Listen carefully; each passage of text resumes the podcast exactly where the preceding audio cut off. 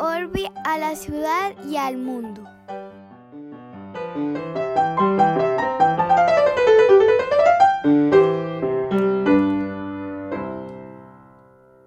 Buenos días, buenas tardes, buenas noches, don David Zuluaga. ¿Cómo me le va? Qué bueno, Octavio Galvis, ¿cómo está? Gente, pues compañero. Bien, bien, bien, bien. Por acá yo le voy a, voy a empezar el capítulo de hoy pagando deudas. Cuente a ver. Porque me regañaron por Instagram con mucha razón un par de personas y otro amigo también por WhatsApp que me dice, bueno, usted en el capítulo de la soledad dijo que los millennials le podían eh, nombre a todo y dijo que ellos tenían un término para invitarse a salir solos. Sí, sí, sí. ¿De acuerdo ustedes? Sí, lo recuerdo. Bueno, pues es mi dato inútil pero divertido del día de hoy.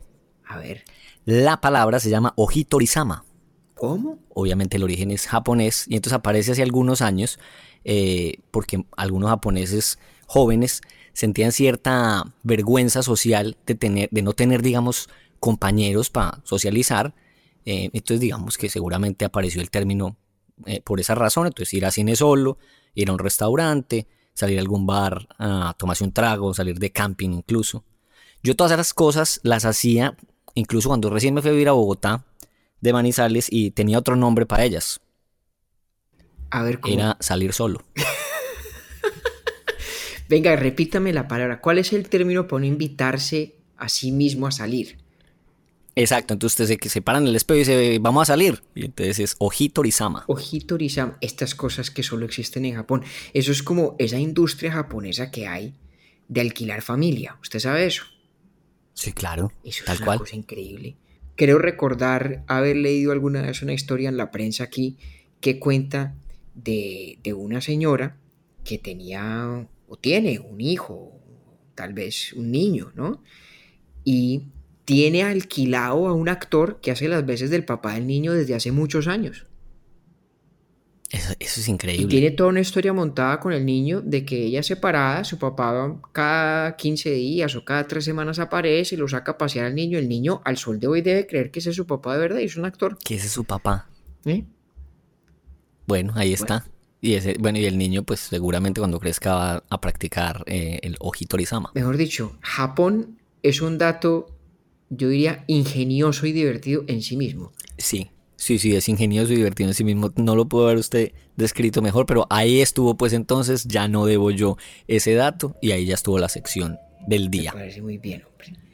Hoy nos vamos con filosofía de la mente. Este tema yo le voy a decir una cosa, me interesa mucho porque cuando usted me puso la tarea, eh, empecé a encontrar información que yo me había, digamos que preguntaba al respecto, pero no sabía ni cómo se llamaban, ni si esas dudas que yo tenía que vamos a desarrollar durante el capítulo, no sabía de dónde pegarme como para empezar a averiguar. Y usted me presentó el tema dije, wow, está, está bueno. Para mí es denso, debo confesárselo, usted ya lo sabe, eh, confesárselo a los oyentes, pero creo que eso va a ser interesante porque es un tema que puede resultar complejo, pero, pero vamos a, pues el reto hoy es desmenuzarlo lo más que podamos para que todos lo entendamos. Sí, la verdad es que ho- eh, la jornada de hoy es una especie de maratón intelectual, porque este es un tema denso para todo el mundo. No conozco yo un filósofo que no sienta que en filosofía de la mente la cosa se va poniendo complicada y espinosa. No es un tema fácil, pero es un tema muy importante. De pronto no, no es uno de aquellos acerca de los cuales uno naturalmente filosofa, eh, como si ocurre con la filosofía moral, ¿cierto? Todos los seres humanos Sí. estamos abocados a actuar, a hacer cosas, a tomar decisiones en situaciones complejas, de cara a dilemas éticos. Y eso hace que la filosofía moral siempre tenga un halo de familiaridad para cualquiera de nosotros, sea o no filósofo. La filosofía de la mente no tanto, ¿no? Es una cosa un poco más técnica, pero en últimas, lo que hay tras de ella o lo que se propone resolver es un asunto esencialmente importante. ¿Qué carajos es la mente? ¿Qué es la mente? ¿Qué son los estados mentales? ¿Qué significa uno decir que siente dolor? ¿O que cree algo? ¿O que desea algo? ¿O que concluye de un raciocinio que tal o cual cosa? Todas estas cosas que nosotros decimos alrededor de la realidad de la inteligencia consciente, de la mente, pues la verdad son un gran misterio. Lo han sido a lo largo de la historia de la humanidad eh, lo es tal vez un poco menos gracias a los grandes avances de la neurociencia, eh, hoy en día digo. Que eso es lo que quería, digamos, aprovecho para, para comentarlo. Algo, una cuestión bastante antigua, pero que se ha desarrollado increíblemente en los últimos 30 años.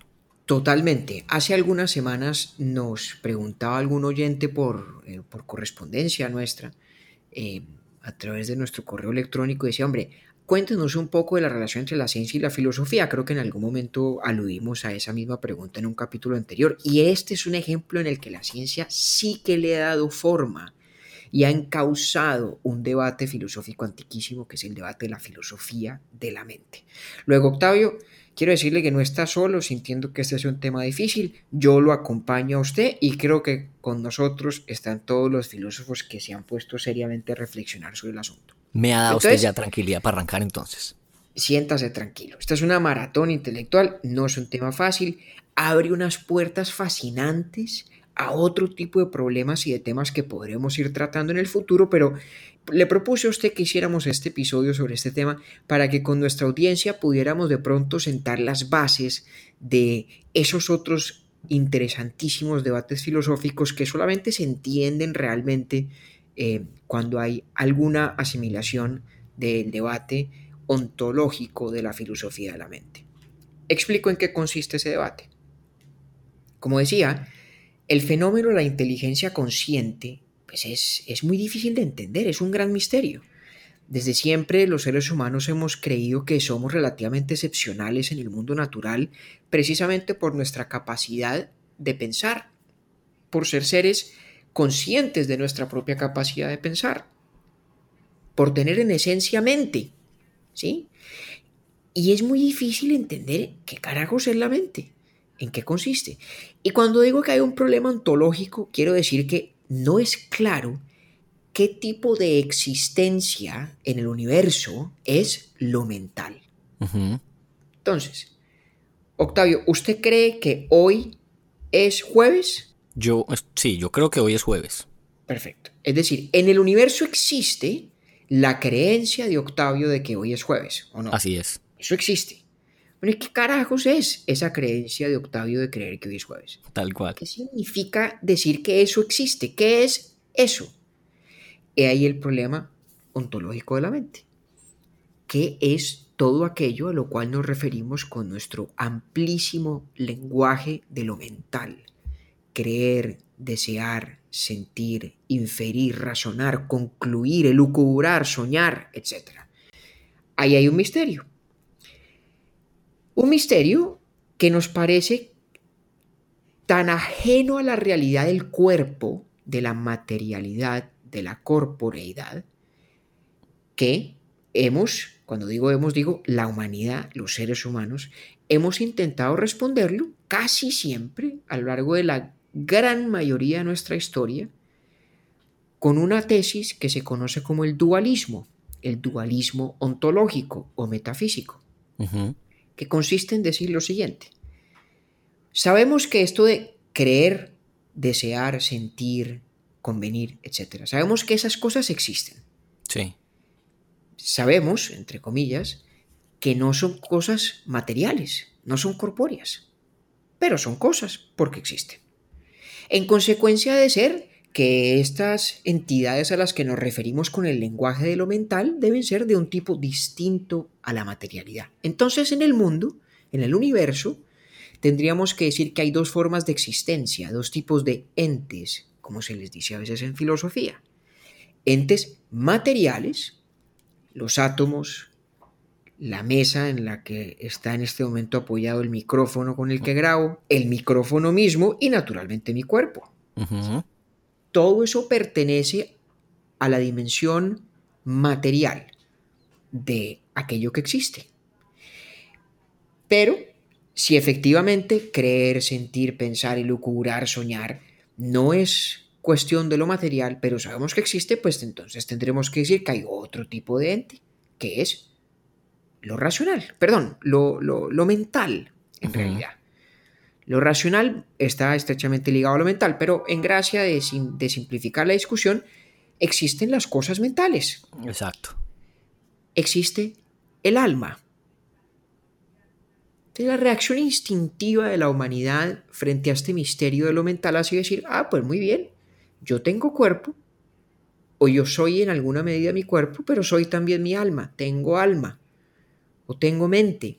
Es decir, hay en mí dos tipos de sustancias, como se diría utilizando el lenguaje de Aristóteles, que fue el que dominó, eh, digo, el lenguaje de Aristóteles fue el que dominó el planteamiento de este tema, pues a partir de la, de la antigüedad en la filosofía griega y posterior. Entonces, hay dos tipos de sustancias. ¿Quién es el gran clásico defensor de esta teoría? Nuestro queridísimo amigo René Descartes, Descartes, de quien hablamos en nuestro capítulo sobre la soledad. Usted se acuerda que cuando hablamos en ese capítulo del argumento de Descartes, Descartes duda de todo en el mundo. Luego dice, pero estoy dudando, luego yo existo, ¿sí? Exactamente. pero ese yo que existe, ese yo que está dudando, ¿qué es dudar si no es un estado mental? ¿Cierto? Claro, la duda no es material. Exactamente. Y por eso es que Descartes concluye que el yo es esencialmente lo que él llama en latín res cogitans, una sustancia mental, una sustancia inteligible del pensamiento, que es muy distinto de su cuerpo. ¿sí? Ese es el dualismo. Es una primera gran respuesta a este problema ontológico de la filosofía de la mente. Existe lo material por una parte, existe lo mental por otra. ¿Cierto? Muy bien. Y de hecho el dualismo tiene dos versiones. Esto es bien interesante, don Octavio. La versión clásica que es la de Descartes, y es que son dos sustancias, realmente dos tipos de entidades diferentes que existen de manera independiente y en derecho propio, ¿sí? Si un ser humano en su totalidad es la conjunción entre el cuerpo y el alma, o en terminología cartesiana, su res extensa y su res cogitans, y el cuerpo desaparece, como estamos hablando de que son dos tipos de ser tan independientes, dos sustancias, digamos, igual de fundamentales, al desaparecer el cuerpo no tiene por qué desaparecer el alma. ¿Cierto? Puede permanecer el res cogitans. Porque son dos cosas totalmente distintas e igualmente fundamentales. Ya ve usted que no es un accidente, que la visión religiosa histórica de la humanidad alrededor de la el alma que sobrevive al, al fallecer del cuerpo, a la descomposición del cuerpo, tiene perfecta coherencia con este dualismo sustantivo como respuesta al problema de la mente. Mm. Incluso podría yo también decir que de esa misma se puede, ese mismo concepto puede ser recogido por aquellos que hablan y plantean la posibilidad de reencarnación. Claro, de hecho es la única forma como podría tener sentido la idea de la reencarnación. Sí, porque la idea de la reencarnación lo que dice es que hay algo que cambia de cuerpo pero sigue siendo la misma cosa. Exactamente. ¿Sí? Y entonces si ese algo sigue siendo la misma cosa, cambiando de cuerpo, por lo tanto no es ese cuerpo y no está esencialmente ligado a ese cuerpo y lo puede sobrevivir, por lo tanto debe ser un tipo de existencia, una sustancia no corpórea y que existe en derecho propio de manera fundamental e independiente. Mm. Y fíjese cómo incluso, la, eh, dependiendo de la religión, eh, ese cuerpo en esta vida tiene una u otra función.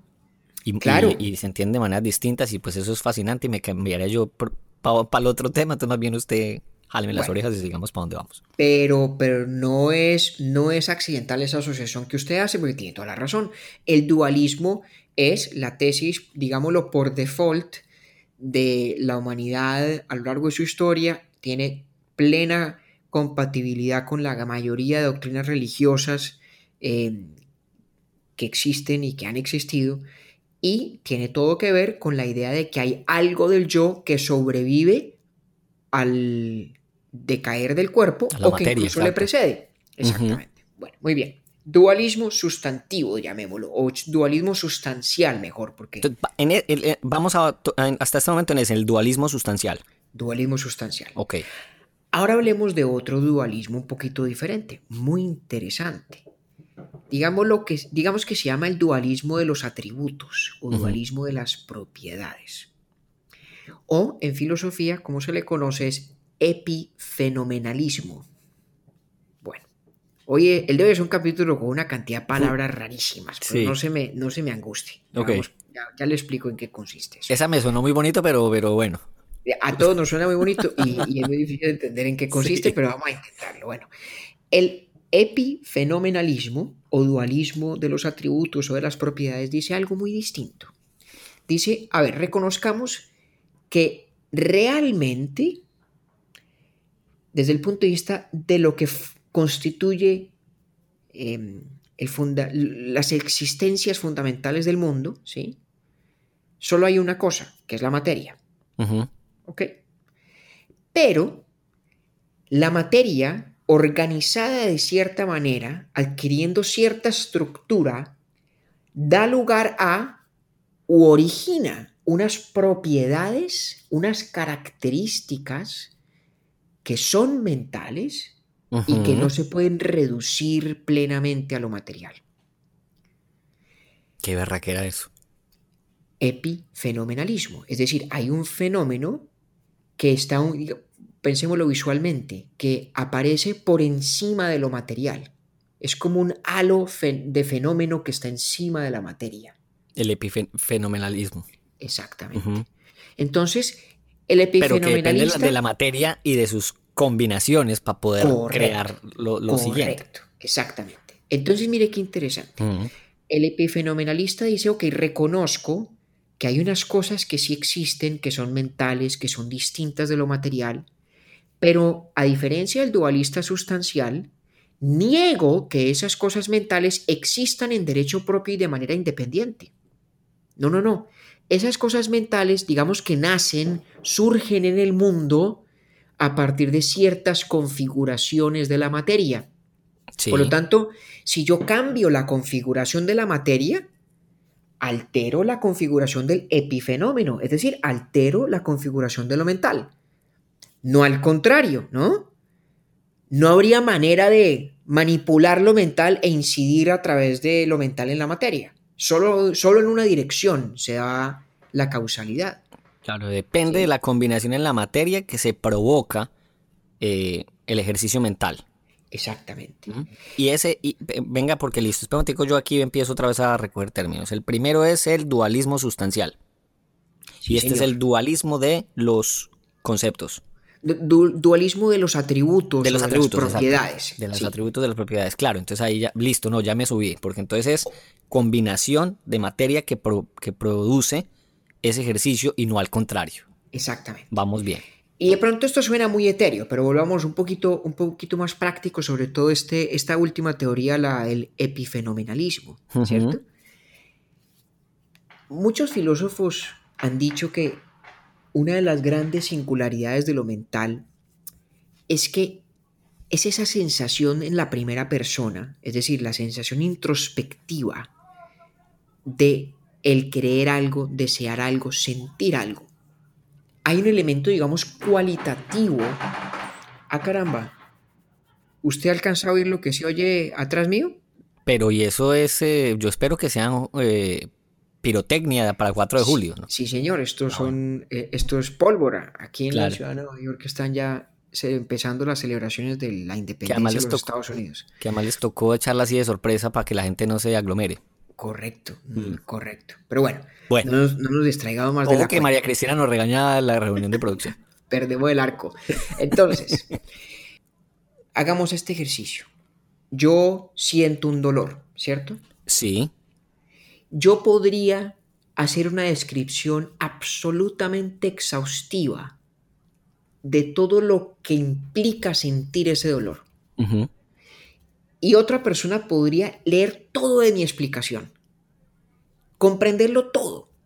Y aún así no, no sabría qué es ese dolor, el sentimiento de ese dolor. El yo no sé qué, pero sí sé dónde del dolor. Sí, por más nivel de detalle que usted le dé, es imposible para mí. Exactamente. Eso los filósofos lo llaman qualia. Eh, es una cosa muy difícil de definir, pero es algo así como el feeling que produce el hecho de que una creencia, un deseo, una sensación sea la mía, sea la mía y no la de otro. ese qualia es tan difícil de explicar a partir de la materialidad de la corporeidad, que es el gran argumento a favor del epifenomenalismo. Entonces, ¿qué dice el epifenomenalista? Dice, pues es que, claro, mire, el cerebro es un, es un objeto material. Es un objeto material. Tiene una configuración muy, muy, muy compleja. Esa configuración compleja da lugar a estas propiedades epifenomenales, a estos a estos, estas existencias que llamamos mentales, sí. pero sobre todo da lugar a ese qualia, a esa sensación de la existencia mental que es mía. Sí. Y si bien está atada a la materia en el sentido de que depende de ella. El cerebro. Sí, exactamente, depende del cerebro. O sea, si mi cerebro se apaga y se muere, no queda la qualia por ahí en el mundo todavía existiendo. Exactamente, tal cual, depende de esa materia, incluso si tiene una lesión. Exactamente. Mm. A pesar de eso, no se puede reducir a la materia. Resiste el hecho de asimilarse por completo a la materia. Esta es, digamos que esta trayectoria del dualismo que pasa del dualismo sustancial al dualismo de los atributos o de las cualidades o lo que llamamos epifenomenalismo, responde a lo que tal vez es la gran transformación en la filosofía de la mente a partir de las más incipientes versiones de la neurociencia. Es el descubrimiento de lo que podríamos llamar la dependencia neuronal de lo mental. Es decir, el descubrimiento de que la mente, de una manera u otra, está amarrada al cerebro. Sí. Ojo, eso es un descubrimiento de la modernidad. Eh, sí, eso es muy reciente. Eso no lo sabían los antiguos, eso no se sabía en el medioevo, o no se entendía en todo caso. Mire, tan no se entendía que cuando a Descartes le preguntaban, venga señor, si existe lo mental y existe lo material, y son tan distintos y no tienen nada que ver lo uno con lo otro, ¿cómo carajos es que interactúan? ¿Cómo es que yo tomo una decisión como ser mental o como res cogitans de caminar y de repente mis piernas se mueven? ¿Cómo es eso posible? Y eso no podía explicarlo tenía su teoría, él callado no se quedaba. Y la teoría era que nosotros teníamos algo que se llama los espíritus animales y que se supone que eran como unas partículas chiquiticas, chiquiticas que salían de la mente y de alguna manera influían en el cuerpo. Era una explicación muy mala. Una explicación bastante mala. Pero era la única que tenía a la mano porque todavía la comprensión de la la relación tan estrecha entre la mente y el cerebro. Eso está como para los que dicen que hay que cortarse el pelo en menguante, pues más o menos. Tal cual, tal cual. Y además Descartes escribió unas cosas bastante interesantes eh, acerca de estos espíritus animales que explican la interacción entre la mente y el cuerpo, ¿no? Pero cuando la, los seres humanos fuimos descubriendo que la mente y el cerebro en particular... Pero fíjese, venga, unos paréntesis, porque me quedé pensando en eso. Fíjese lo bonito que es la reflexión o la razón de ser de la, de la explicación de Descartes para esa época. O sea, sí, eso sí me parece maravilloso. Es una maravilla. Él buscando a ver qué cosita de pronto logra mediar entre estas dos sustancias tan distintas. Sí. Porque claro, el gran problema del dualismo sustancial es si existen dos cosas tan absolutamente diferentes, ¿cómo es posible que, el, que, que un golpe en una mano produzca dolor en la mente si la mano que es física y la mente que no lo es son tan radicalmente separadas y separables. Pues me encantó eso de espíritus animales. Y entonces ahí están los espíritus animales. El epifenomenalista responde a la observación de que, caramba, la verdad es que la mente sí está más amarrada al cerebro de lo que pensábamos. Sí. No, no es sino pensar en estos experimentos poquito atroces, muy, muy populares en los inicios de la neurociencia y la psiquiatría, de la lobotomía, ¿no? De cuando las personas que tenían trastornos mentales o que se las juzgaba peligrosas les extraían una parte del cerebro. ¿Eh? Y la lobotomía lo que demuestra es que si yo sustancialmente intervengo en la materialidad del cerebro, produzca unas transformaciones en la mente gigantescas. Es decir, la relación no puede ser tan independiente como dicen los dualistas. Exacto, los dualistas sustanciales. Exactamente, muy bien, los dualistas sustanciales. Y fíjese que ese es uno de los dos problemas o de las dos observaciones que realmente ponen en jaque a ese dualismo tradicional de que existe el alma, existe el cuerpo y que las dos cosas son muy separadas. Compañero, ¿y hoy, y hoy en día hay dualistas sustanciales? Muy pocos en filosofía, muy pocos en filosofía, muy pocos. Puedo, entender cómo, pero de hecho, de hecho, ¿sabe qué me sorprende? Que todavía haya.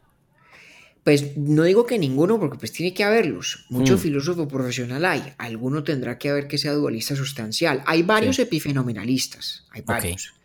Pero dualistas sustanciales, eh, digamos, tipo cartesiano, muy poquitos. Por esto, primero, por este argumento que decíamos de la dependencia neuronal de la mente, la mente claramente no es tan independiente del cerebro como dos sustancias radicalmente diferentes desde el punto de vista metafísico y ontológico. Mm. Pero el segundo argumento es el hecho de que el dualismo parece añadir complejidad a la composición del universo sin que nos permita explicar mejor el mundo. Hay un principio en filosofía que se conoce como la navaja de Occam, ¿Usted ha oído hablar de la navaja de Occam? Nunca, nunca. Esto es una maravilla. Es una de las grandes normas metodológicas de la filosofía y se conoce así en honor a Guillermo de Occam o William of Occam, un gran filósofo medieval, eh, que digo, mire, básicamente la, la cosa es así. Entre una explicación que postula una cantidad de variables o de causas y otra explicación igualmente adecuada que postula menos variables o menos causas, siempre prefiérase la más simple. Punto. Entonces, le voy a poner un ejemplo muy sencillo, ¿no? Yo podría tener una visión del mundo según la cual el universo está plagado de pequeños duendes invisibles, ¿sí? Sí. Eh, entonces, si a mí se me cae el pocillo de té que tengo en la mano, tengo dos explicaciones. Una, que diría, pues hombre, lo solté y por efecto de la gravedad, pues se cayó. cae al piso, ¿no? Hmm. O podría decir, en virtud de mi teoría de los duendes, lo solté y algunos de estos duendes invisibles que lo habrían podido sostener, no obstante, eh, decidieron vertir el té y botar la taza al piso, ¿ya? Son dos explicaciones del mismo fenómeno, las dos entre comillas logran explicar el fenómeno. Explicar el fenómeno, sí. Pero hay una que lo explica postulando la existencia de unos duendes sin que por eso se entienda más o mejor el fenómeno que en la primera explicación que no postula ninguna existencia distinta de la materia y la gravedad. ¿Ya? Eh, perdóneme que el, el ejemplo sea un poco extraño, pero a lo que va es que si uno no tiene una regla metodológica que ayuda a privilegiar las explicaciones más simples, uno siempre podría inventarse explicaciones más complejas, en teoría, igual de plausibles. Mm. Pues los espíritus animales es totalmente los duendes que le tumbaron a usted el café. Bueno, un poco, exactamente. Mm. Entonces, traigámoslo, muy a, muy a propósito de lo que usted acaba de decir, traigámoslo al tema de la filosofía de la mente, aquella navaja de Ockham, ¿cierto? Entonces, la navaja de Ockham lo que dice es, a ver, señor dualista, señor Descartes, Usted dice que existen dos tipos de entidades en el mundo, las entidades materiales y las entidades mentales. Sí. Y la verdad, usted no es capaz de explicar cómo interactúan. Entonces, ¿para qué postulamos dos? ¿Qué ganamos con el postular esas dos sustancias si no nos permiten explicar nada que no podamos de la misma manera explicar desde la perspectiva del materialismo, que es la otra gran familia de teorías de las que hablaremos en un segundo? Ok. ¿Sí? Entonces, el dualismo sustancial, a pesar de ser nuestra actitud instintiva frente a la mente, y como decía, la más cercana a la gran mayoría de tradiciones religiosas, se enfrenta con estos dos grandes retos. El de la dependencia neuronal, claramente el cerebro incide en la mente y bastante, y la navaja de Occam. Y es que postulando una existencia de lo mental es complicar más el universo, ¿sí? decir que no existe solo la materia, sino que existe otra cosa, lo mental, sin que por esa complicación podamos tener mejores explicaciones a los fenómenos de la mente.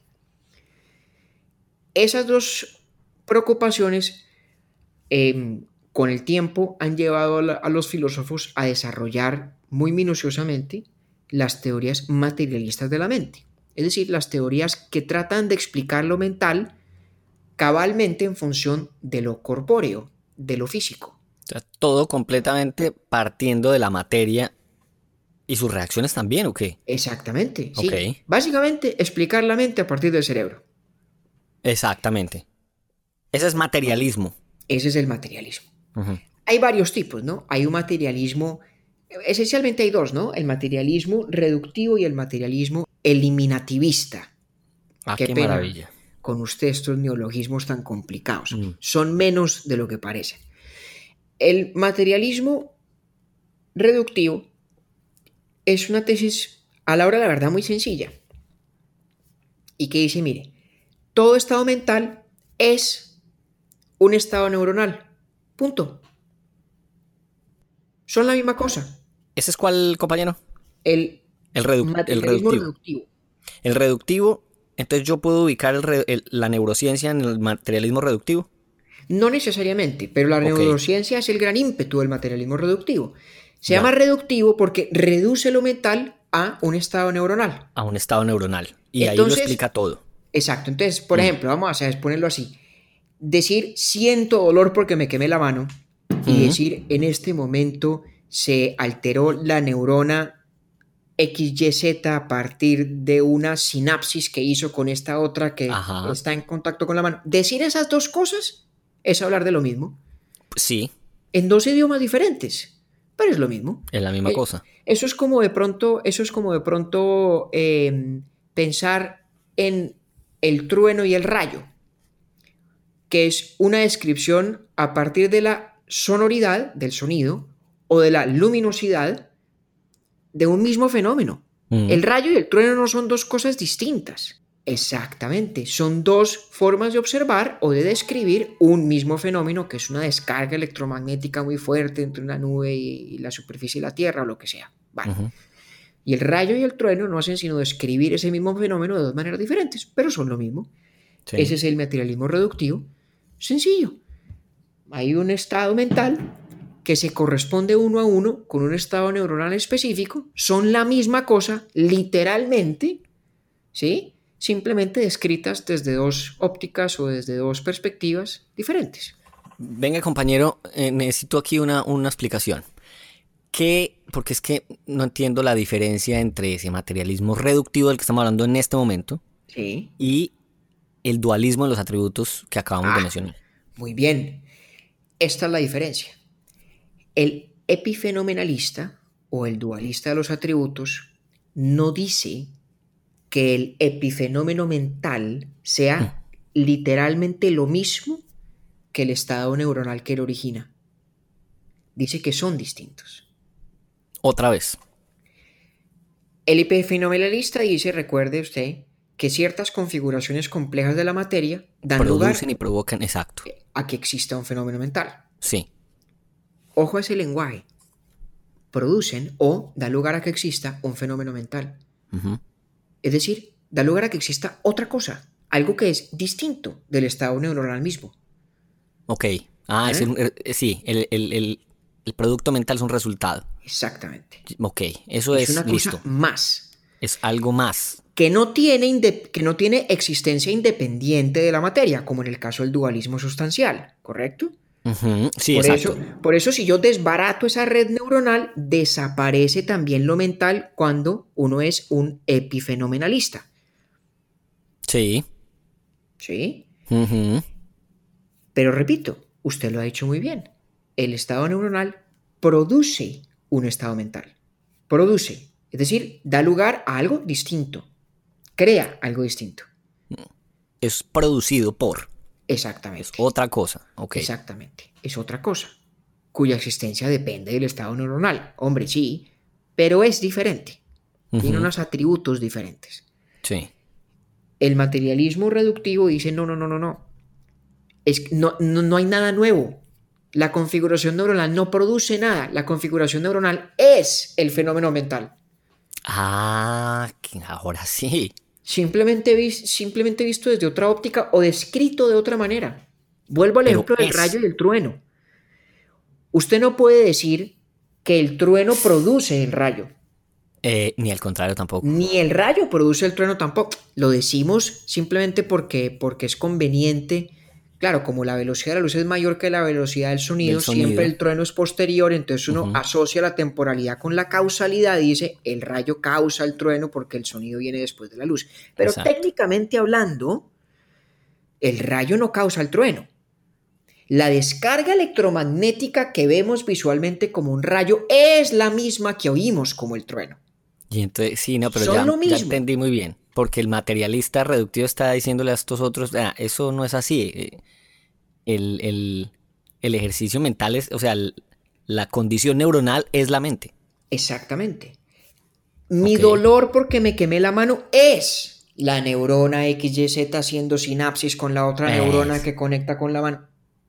Punto. Que ahí es cuando entran a hablar de un tema que estoy yo estudiando mucho, que le he contado, no, tampoco mucho, que estoy leyendo sobre eso, que eh, toda el- la explicación del amor como fenómeno químico, la bioquímica del amor, que finalmente es lo mismo. Los que Pues- tienen aquí, los que están desarrollando, digamos, esas posturas, están diciéndome el amor, lo explicamos desde tres niveles de reacción cerebral, que producen distintos Ah. grados de, de apego, pero eso yo se lo tengo guardado a usted para el día de del amor y la amistad, que es que vamos a hacer un programa. Y ahí y está perfecto el ejemplo. El epifenomenalista de pronto diría, el amor es causado por o producido por esos fenómenos neuroquímicos. Exactamente. Y el materialista reductivista diría, no, no, no, el amor es, Es. esa serie de fenómenos neuroquímicos. ¿Ah? Maravilloso. Vea usted lo que maravilloso. son las, las sutiles pero profundas diferencias del lenguaje en la filosofía. Pero le voy a dar una buena noticia porque ya, eh, ya, ya, ah, pues de pronto mañana si me preguntan eh, comiendo tacos aquí en la esquina, oíste, ¿y qué opinas del epifenomenalismo?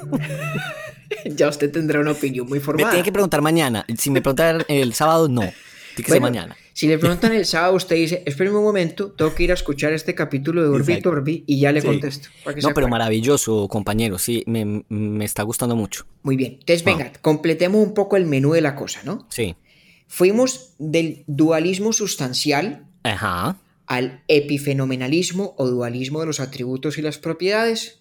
Sí. Ahora esas son las hablando- dos formas de dualismo, ¿verdad? Esas son las dos formas del dualismo. Perfecto. Las dos grandes formas del dualismo. Dijimos también que dualistas hoy en día, muy pocos, pues, debe haber. Y los que hay suelen serlo epifenomenalistas. no Exacto, tanto ya pues dualismo Descartes. sustancial, en filosofía al menos, no, ¿verdad? No mucho. Perfecto, listo. Y luego entramos en el universo del materialismo. Sí, El, el primero de ellos, eh, el primer materialismo del que hablamos, es el reductivo, sí, el que acabamos de describir. Luego hay otro que es más radical, que se llama el materialismo eliminativista. Dame el bueno, favor. ya no le tengo miedo a esa palabra, para que vea usted pues. Bueno, eso está bien, pero qué palabra tan fea, ¿no? Horrible. Eliminativista, sí, sí, sí. Eso, esos, esos términos yo creo eh, que los puso todos Kant. No, fíjese que no. Pero, aunque no es descartable que se lo haya puesto un alemán, que tiene, Eh, sí. tiene la varita para las palabras enredadas. Pero como su nombre lo indica, el materialismo eliminativista, Sí, en vez de decir que nuestros, nuestra forma de hablar de los fenómenos mentales es equivalente o idéntica a los fenómenos descritos de la de neurociencia, lo que dice es una cosa más radical. Dice que nuestro lenguaje de lo mental es todo equivocado, que es carreta, y entonces, que no es nada más que lo que en inglés llamaríamos un placeholder de nuestra ignorancia. Es decir, es como una palabra que creemos que sabemos qué significa, pero que en el fondo ahí no hay nada distinto a la ignorancia. Le doy un ejemplo. Cuando alguien dice, ay, ya entendí, ya comprendí, la verdad es que los seres humanos tenemos todavía muchas dificultades entendiendo qué significa entender. qué o sea, significa yo hace cuatro minutos. Exactamente. Exactamente. Entonces, el, el- el materialista eliminativista lo que dice es, mire, cuando usted habla en términos mentales, Ujú, yo deseo, yo quiero, yo entiendo, yo comprendo, yo concuerdo, ¿sí? yo creo, usted cree que está, digamos, hablando de manera muy precisa, que está describiendo una realidad mental muy precisa y muy específica. En realidad, usted no sabe de lo que está hablando. No sabemos qué significa soñar, no sabemos qué significa entender, no sabemos qué significa aprender. Todo eso es mucho más misterioso de lo que creemos, pero estamos tan acostumbrados a ese lenguaje que creemos que tiene sentido.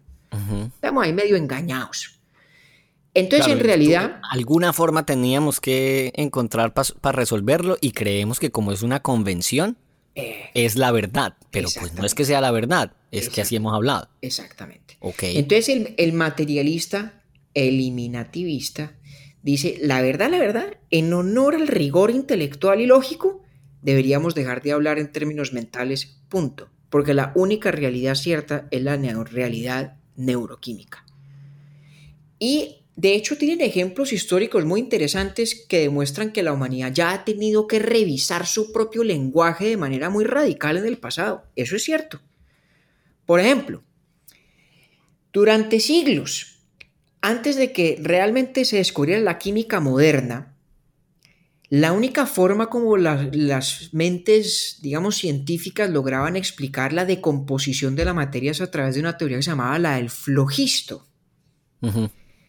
Que era como algo así como los espíritus animales de Descartes que se supone que se iban desvaneciendo de los objetos materiales y, se- y por eso iban decayendo. No entendíamos qué era la reacción química entre, entre moléculas. No sabíamos qué era eso.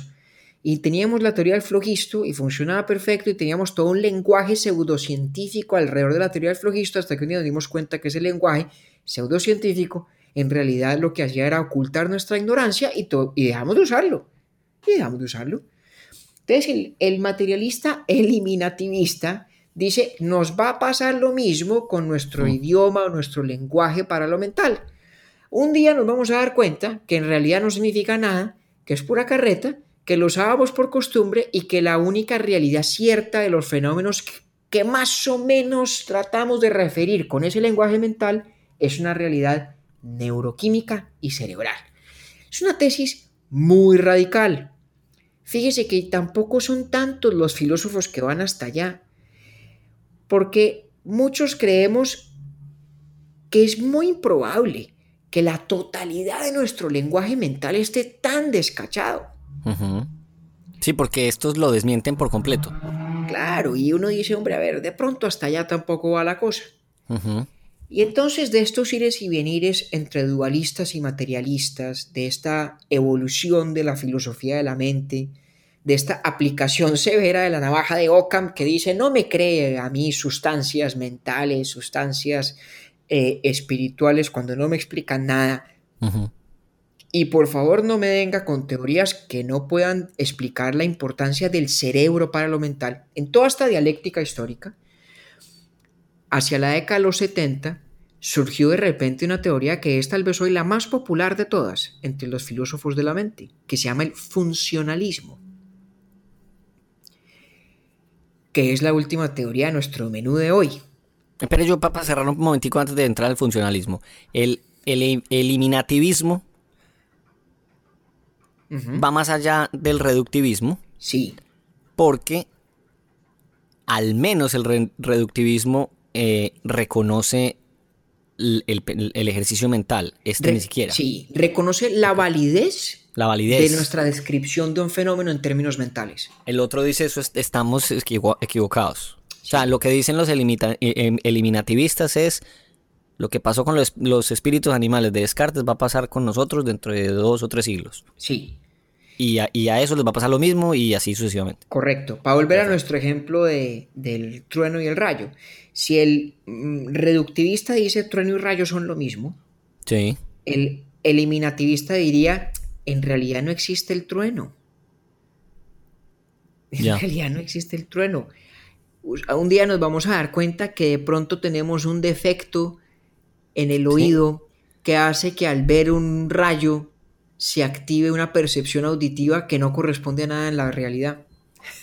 Algo Eso así. diría el eliminativista, ok. Algo así diría el eliminativista, donde ese, ese trueno que se elimina de la descripción del mundo corresponde al lenguaje de lo mental.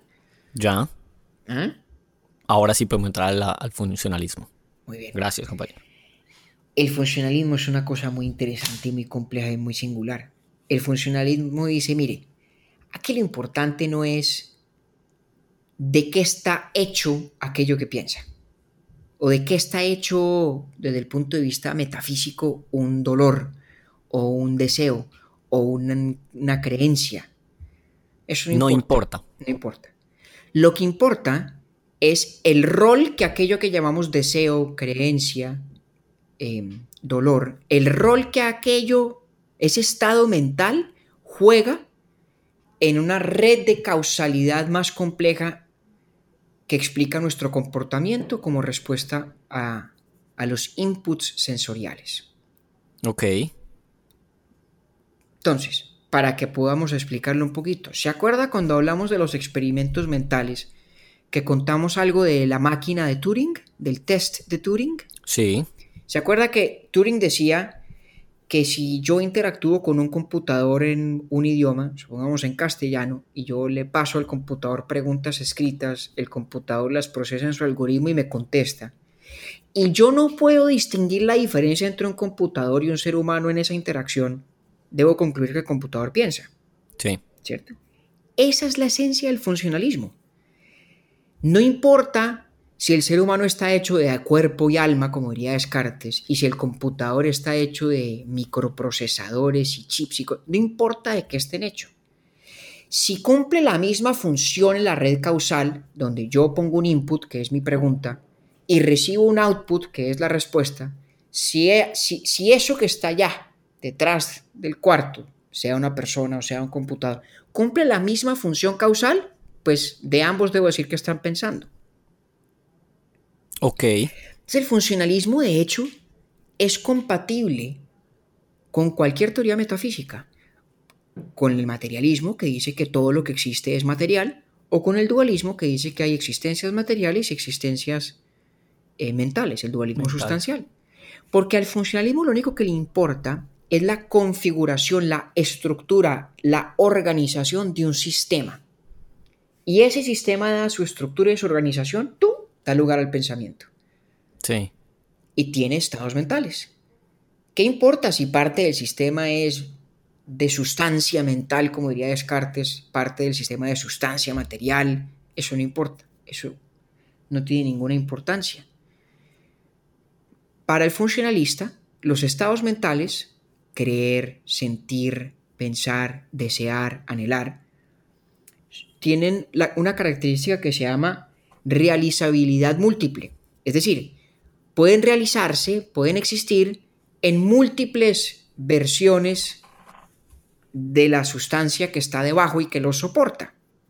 Esa sustancia puede ser plenamente material como un cerebro, puede ser material y a la vez mental al estilo de Descartes, puede ser una cantidad de neuronas o puede ser una cantidad de objetos mucho más grandes que las neuronas. Hay un filósofo que se burla del funcionalismo y dice que si todos los chinos, si los habitantes de la China Ajá. se organizaran, digamos, para transmitir información el uno al otro de la misma manera como se organizan mil millones de neuronas, tendríamos que decir que la totalidad de los chinos son un cerebro y que ahí hay una mente.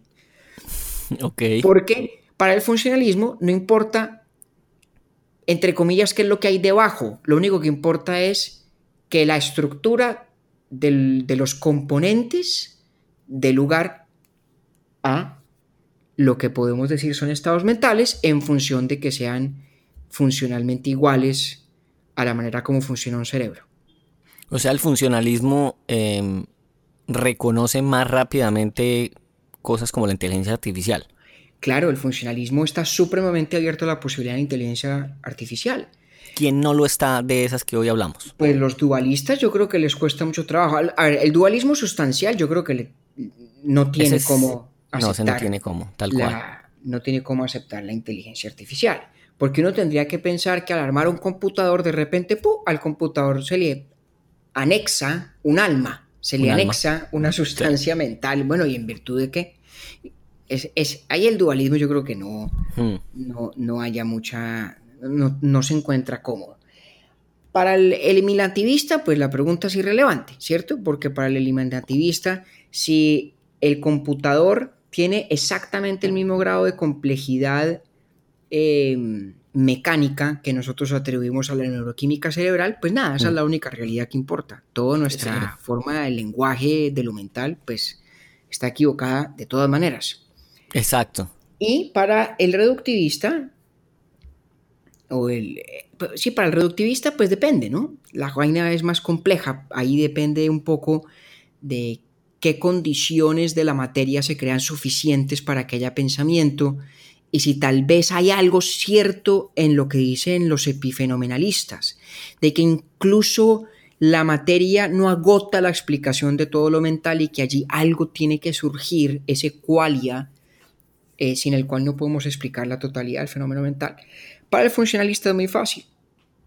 Para el funcionalista, sin duda alguna, si todos los componentes de un computador como sistema tienen la configuración correcta y tienen la complejidad requerida, y por lo tanto se comporta como en el test de Turing, igual que una persona que piensa, pues decimos del computador que piensa también. Que piensa y, y listo. Por eso, nuestro ejemplo en experimentos mentales del cuarto chino de John Searle es de hecho un experimento mental para refutar el funcionalismo.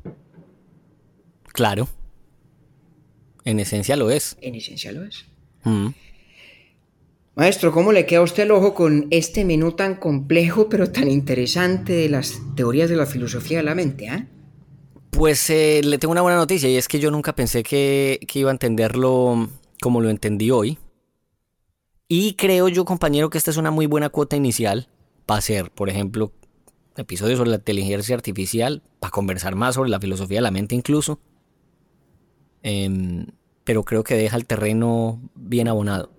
Claro, porque yo creo Sí. que entendiendo un poquito la complejidad de este debate, teniendo alguna noción de cuáles son las distintas formas de dar respuesta a este problema de la mente, su relación con el cuerpo y qué carajos es lo mental, vamos a poder, con el paso de las semanas y de los episodios, aventurarnos a preguntas en la filosofía bien interesantes. Mm.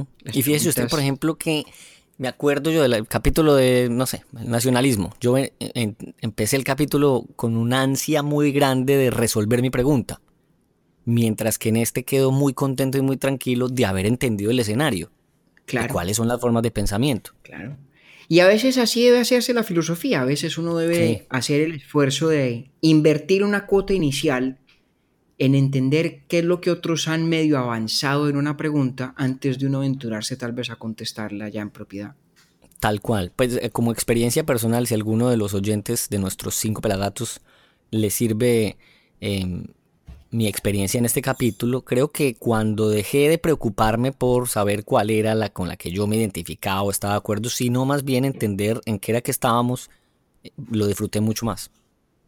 Así es. Mm. Entonces usted hágame el favor, compañero, y póngame la musiquita para las preguntas. Y don Juan Carlos Rodado en Washington nos escribió hace ya unas semanas. Y esta pregunta, aunque usted ya muy juiciosamente la resolvió eh, vía correo electrónico, sí está muy buena pues como para que la compartamos con, con los oyentes también. Eh, don Juan Carlos Rodado nos decía que profundizáramos un poquito entre pandemia filosófica con el debate salud versus economía. Sí, y le leíamos a Juan Carlos esa pregunta y tal vez fuimos negligentes posponiéndola porque intuíamos que no dejaría de ser muy actual. Claramente lo es. No puedo yo decir que haya una respuesta unívoca de la filosofía, ni mucho menos, pero habiendo hecho recientemente un capítulo sobre el utilitarismo, nos ayuda a ilustrar al menos dos formas distintas de abordar este dilema entre salud y economía que todos los países del mundo hoy están enfrentando. Hay una, una forma de abordarlo que es decir, no hay dilema, al menos no en principio, no hay un dilema conceptual entre dos valores en conflicto. El utilitarista, por ejemplo, diría que no hay dilema.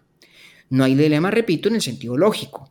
La salud y el bienestar económico no son dos valores diferentes y haya que de tal manera que haya que buscar un equilibrio entre ambos. No.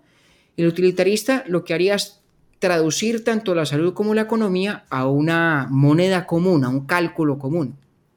Por ejemplo, existen una serie de estudios en, en, econometría que se conocen como los estudios del valor estadístico de las vidas humanas. Pues, por ejemplo, en Estados Unidos eh, hay varios que, que, dicen o estiman que el valor promedio monetario de una vida humana oscila entre los 9 y los 10 millones de dólares por persona, ¿cierto? Entonces el utilitarista en principio podría sentarse a hacer matemáticas, es decir, a ver, ¿Cuántas personas pueden morir por cuenta de un manejo de salud irresponsable? Eh, y multiplicar por 9 o 10 millones, ¿sí? Sí. Y contrastar eso con el impacto económico general de la clausura de la economía. Y de una manera u otra computar cuál sea la respuesta correcta. Esa es una aproximación. Luego las teorías de carácter más deontológico, las teorías que sospechan de que todo puede absolverse de manera tan sencilla a partir de las consecuencias eh, en una moneda común, dirían, primero, que hay ciertos tabús que una sociedad debe respetar, como por ejemplo el tabú de tratar de darle valor monetario a una vida. Y que dirían, em, no señor, la sociedad debe eh, en aras de proteger el valor de la vida, conferirle, digamos, un estatus que la exima de ese tipo de cálculos. Naturalmente, una persona como Kant estaría eh, en ese, de ese lado del debate, ¿no? Kant diría que lo que caracteriza a la vida humana es la dignidad, que consiste precisamente en no tener precio, y que por lo tanto cualquier intento de cuantificar el, dilema salud-economía eh, lo que hace es errar de entrada en el lente moral a través del cual debe abordarse el problema. Yo, como es obvio, pues no, no tengo la respuesta y como digo, no creo que la haya unívoca en la filosofía, pero al menos hay esas dos maneras muy distintas de abordar la pregunta. Bastante distintas. Sí, ponerlo todo en términos de una escala común a todos los valores, en apariencia en conflicto, pero en realidad no tanto, que es lo que haría el utilitarista, tal vez con esa metodología del valor estadístico de la vida. Y por otra parte, aquellos que dicen, no, no, no, aquí hay un auténtico conflicto, hay ciertos tabús que la sociedad debe respetar, cuyas consecuencias no tiene más remedio que asumir, y uno de esos tabús es el de la inviolabilidad o la dignidad de las vidas humanas que, por ser dignas, están exentas de todo precio. No respondo, pero ojalá le ayudo a Juan Carlos y tal vez a alguno más a darle forma al debate. Perfecto, compañero, muchas gracias. Y como dicen por ahí en las fiestas, y con esta nos despedimos, una anécdota muy bonita que nos contaron. Bueno, y esta anécdota que le quiero contar nos la escribe, nos la comparte Santiago García desde Bogotá. Él dice que mm, con ocasión de nuestro capítulo del Quijote, él ya había hecho el ejercicio de leer en voz alta el Quijote de la Mancha con algunos de sus amigos y la, anécdota es muy bonita porque fue en un café en Omaha, Nebraska, donde queda la empresa de Warren Buffett, o Buffett más bien, el gurú pues de las inversiones. Y cuentan que, que la aventura en la que andaban era ya en sí quijotesca, porque lo que estaban queriendo era, bueno, adquirir una eh, licencia que otorga pues la Superintendencia de Colombia para poder ofrecer servicios de inversión al ciudadano de a pie, no la pudieron obtener y demás, eso ya en, sí era pues toda una aventura. Pero además que leían El Quijote en un café y que pues era tanto el ruido que hacían y la risa que les provocaba y demás, que hasta las mesas de, los lados eh, pues se iban. Entonces el, el, café quedaba desocupado por cuenta de ese ejercicio en voz alta de la lectura del Quijote. Léase bien, no en Nueva York, ni en, ni en Los Ángeles donde hablan en español, en Omaha, Nebraska. No, y lo, que es peor, no era una tertulia de bohemios, sino sentados eh, en un café rodeado de inversionistas pinchadísimos que estaban allá oyendo al fundador de Berkshire Hathaway. ¿Cuál era? Imagínense, como se dice en inglés, what are the odds? ¿Cuál es la probabilidad de que uno en Omaha, Nebraska, yendo a ver a Warren Buffett, se encuentre con tres o cuatro chiflamicas al lado leyendo el Quijote en voz? El Quijote de la Mancha. Una maravilla. singular. Gracias, Santiago, por compartirnos esa anécdota. yo porque tengo problemas hoy para decir anécdota. Em, los invitamos.